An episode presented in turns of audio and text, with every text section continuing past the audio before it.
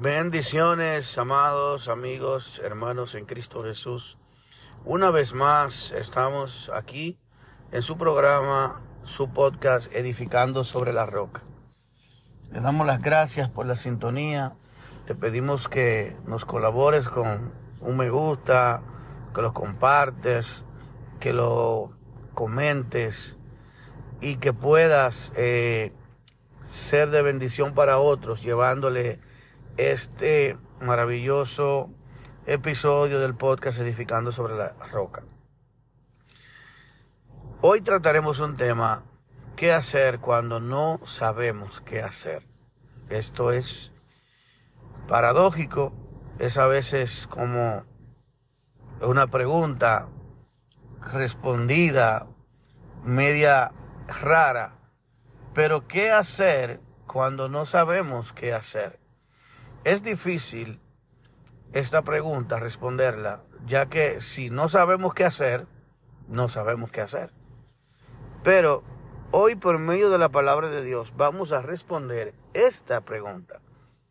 Bendito es el nombre de nuestro Dios. ¿Qué hacer cuando no sabemos qué hacer? La Biblia nos enseña que adorar a Dios es una de las cosas que debemos aprender a hacer cuando no sabemos qué hacer. ¿Por qué? Porque la adoración cambia la atmósfera de muerte, la convierte en una atmósfera de vida. La adoración tiene el poder de abrir los cielos y bajar a la tierra la respuesta de Dios. La adoración te va a dar lucidez mental.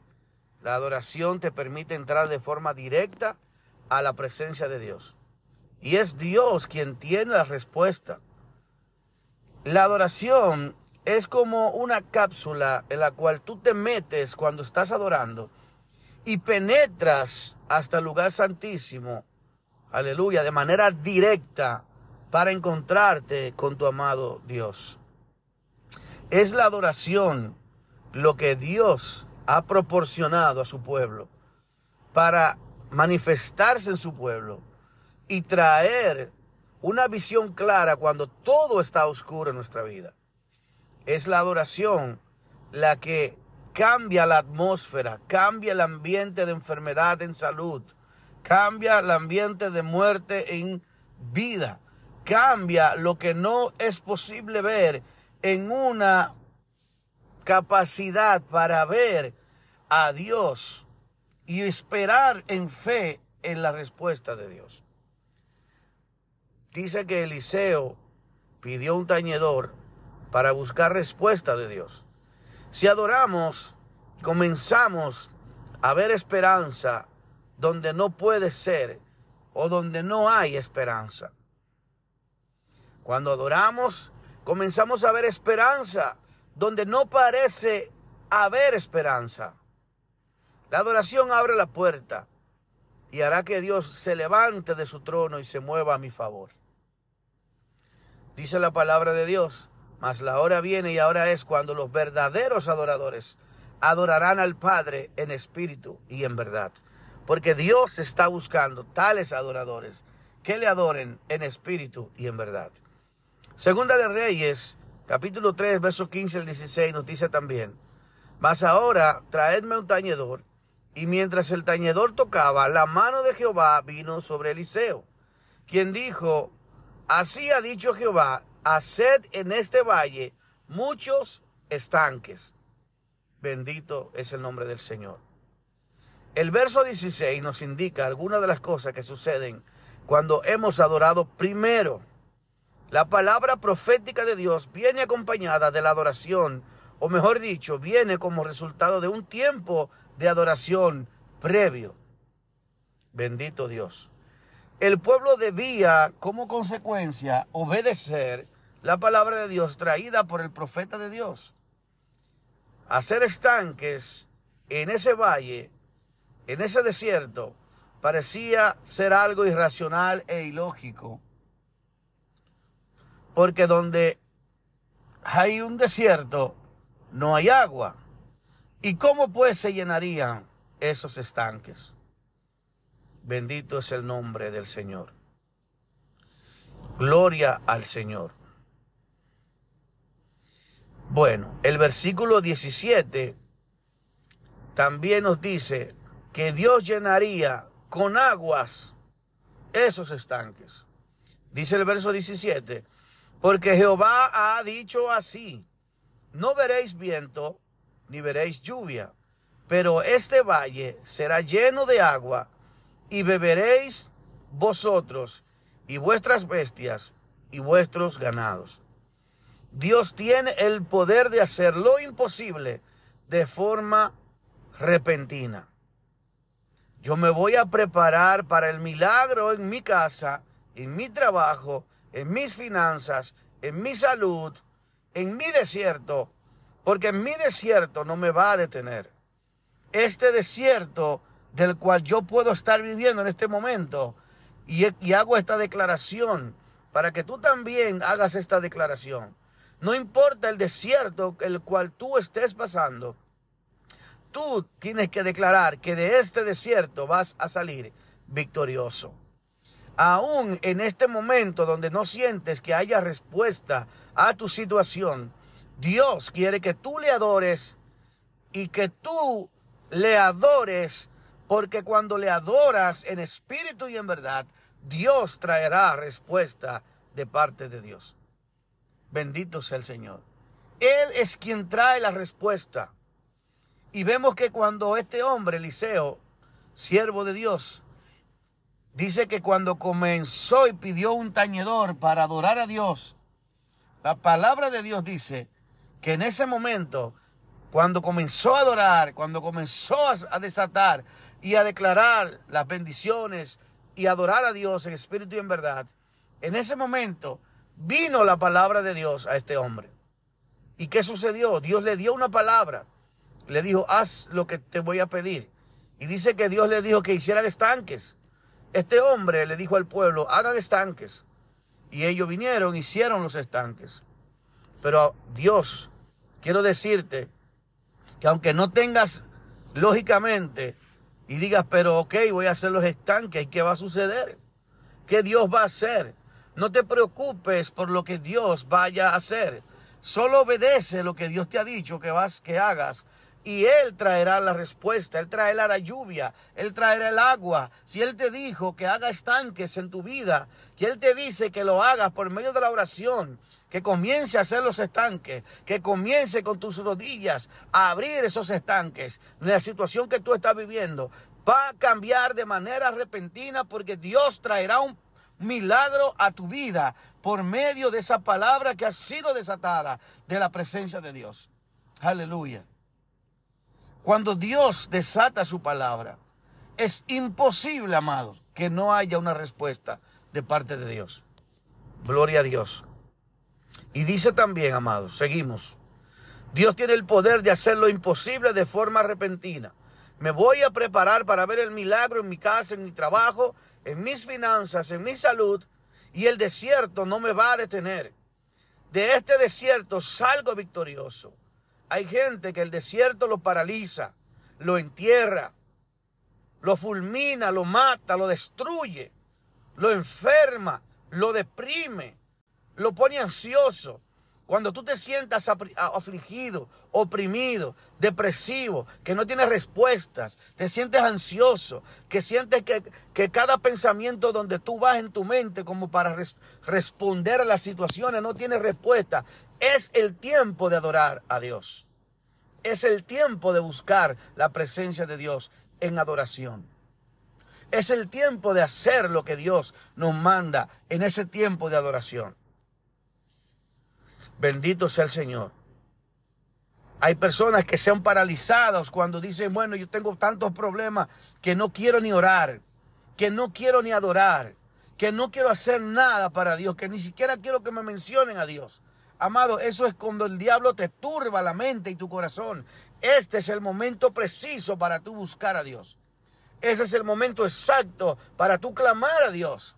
Es ahí donde tú entiendes que el diablo ha turbado tu mente, pero tú necesitas entrar en adoración a Dios para que ese, ese momento nublado en tu vida, ese momento gris en tu vida sea aclarado por la gloria de Dios en medio de adoración.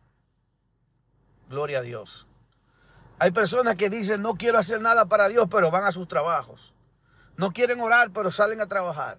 No quieren ayunar, pero salen a hacer sus estudios. No salen, no buscan la presencia de Dios en oración, en adoración, en, en, oración, en, gemidos y todo eso. Pero sí pueden salir a hacer diligencias personales. Sí salen a juntarse con amigos, con amigas. Salen a los parques a caminar, a tomarse un café, a salir por ahí, a darse una vuelta, a poner su mente en algo diferente. Aún quizás a veces entendiendo ellos que están huyendo del problema, no le están dando solución al problema, sino que el problema puede que se acrecente un poquito más. Porque el único que puede terminar con tu problema, con tu situación y con tu, y con tu problema, con tu enfermedad y con el problema que estás viviendo es el Señor. Y es en su presencia donde debemos de buscar la respuesta.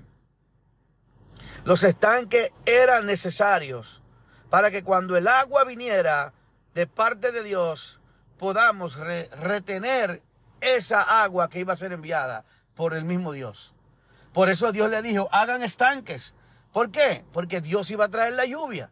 Imagínense que no hicieran los estanques. Entonces, cuando viniera la lluvia de Dios, no iban a poder retenerla y no iban a poder tomar ni ellos ni sus animales ni recibir el agua tan necesaria que ellos estaban eh, necesitando en ese momento, que estaban pasando por una sed, estaban pasando por deshidratación, estaban pasando por cansancio, estaban pasando por hambre, estaban pasando por situaciones difíciles. Amado, cuando una persona está turbada, está ansiosa, está eh, atribulada. Es como cuando la persona en lo natural está deshidratada, no puede pensar bien, no puede generar pensamientos correctos, que eh, no puede hilar eh, situaciones para, para poder salir de aprietos, amado.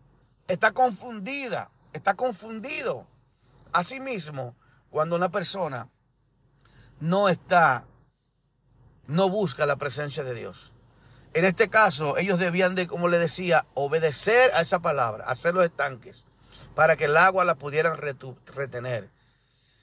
Bendito sea el Señor. Algunas personas escuchan la presencia de Dios, van a la presencia de Dios, escuchan la palabra de Dios, pero no actúan en consecuencia. Van a la presencia de Dios y adoran y Dios le dice lo que tiene que hacer, pero no lo hacen. Por lo tanto, entonces imagínate que tú hagas, oh Señor, háblame, háblame, y empiezan a adorar y Dios le habla y le dice a estanque y no lo hacen. Pues si tú no haces los estanques, cuando venga el agua no te va a aprovechar esa bendición que Dios quería darte. Vas a perder la bendición. Bendito sea el Señor. Entonces, amado, ¿por qué no hicieron los estanques que Dios les dijo que hicieran? El estanque hay que hacerlo antes. Pero si vamos en retrospectiva, todo inicia en la adoración en medio del desierto. Segunda Reyes 3, 18 al 20 dice, y esto es cosa ligera a los ojos de Jehová. Entregará también a los moabitas en vuestras manos y destruiré toda ciudad fortificada y toda villa hermosa y, y talaré y todo buen árbol Segaréis toda vuestra fuente de aguas y destruiréis con piedra toda tierra fértil. Aconteció que por la mañana, cuando se ofrece el sacrificio, he aquí vinieron aguas por el camino de Don y la tierra se llenó de aguas. Aleluya. Es decir, amados, que Dios cumplió la promesa. Dice que no era una cosa liviana, no era una cosa eh, fácil, pero Dios lo podía hacer. Y Dios trajo el agua que le había prometido que traería para que bebieran ellos, sus animales, y pudieran resistir, porque venía una batalla fuerte. Bendito sea el Señor. Es imposible ver la bendición de Dios sin orar. Los milagros acontecen después de haber invertido tiempo en la presencia de Dios.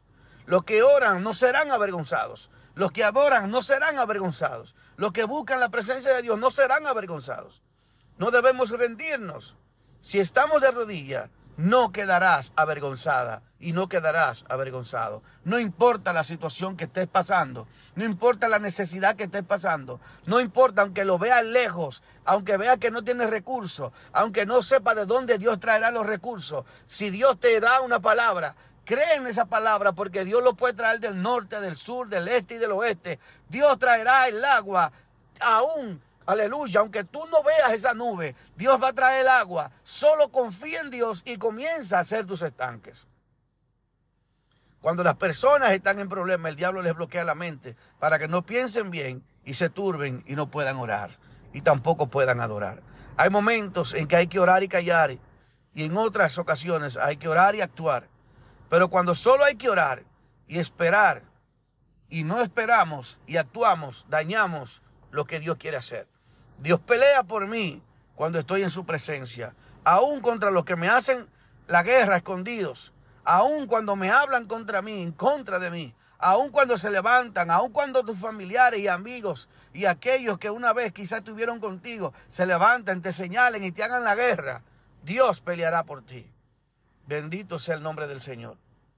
Al enemigo hay que matarlo de sed y de hambre. No se puede permitirle espacio. Por eso en Segunda Reyes 3, de 24 a 25 dice, pero cuando llegaron al campamento de Israel, se, levantaron los israelitas y atacaron los de Moab, los cuales huyeron de delante de ellos, pero los persiguieron, matando a los de Moab, y asolaron las ciudades, y las tierras, toda la tierra fértil, echó cada uno su piedra, y la llenaron, cegaron también todas las fuentes de las aguas, y derribaron todos los buenos árboles, hasta en Kir Haseret, Solamente dejaron piedras porque los honderos la rodearon y la destruyeron. Amados, Dios les mandó a que destruyeran las tierras fértiles y todo buen árbol de aquella tierra de sus enemigos de Moab. Bendito sea el Señor. Dios no quiere que tú le dejes nada fértil a Él. Dios no quiere que tú le dejes espacio al enemigo. Dios quiere que tú destruyes todo espacio que el enemigo tenía en tu vida. Dios quiere que tú deseches todo lo que el diablo todo, todo el terreno que el diablo había ganado en tu vida, tú tienes que eliminarlo del terreno, sacarlo de, cabeza, de raíz. Y dice la Biblia en segunda, en Isaías, perdón, capítulo 54, 16, 17, para terminar. He aquí yo hice el herrero que sopla sobre las ascuas, en el fuego, y que saca la herramienta para su obra. Y yo he creado el destruidor para destruir. Ninguna arma forjada contra ti prosperará. Y condenarás toda lengua que se levante contra ti en juicio esta es la herencia de los siervos de Jehová y su salvación de mí vendrá. Así que si tú hoy escuchaste esta palabra, levántate en fe. No importa el desierto que tú estés pasando, confía en Dios. Empieza a adorarle, empieza a buscar su presencia. Deja que Dios te hable y obedece a lo que Dios te habla.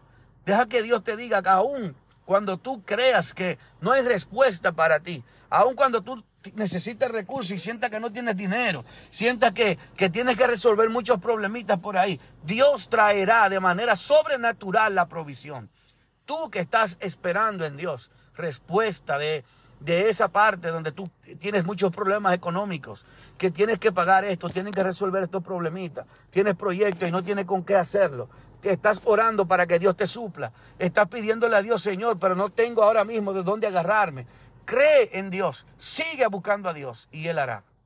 Dios traerá la respuesta, Dios traerá la bendición, Dios te ayudará y suplirá todas tus necesidades conforme a sus riquezas en gloria. No hay nada imposible para Dios, para aquellos que creen. Y los que creen y están de rodillas y están adorando, nunca serán avergonzados.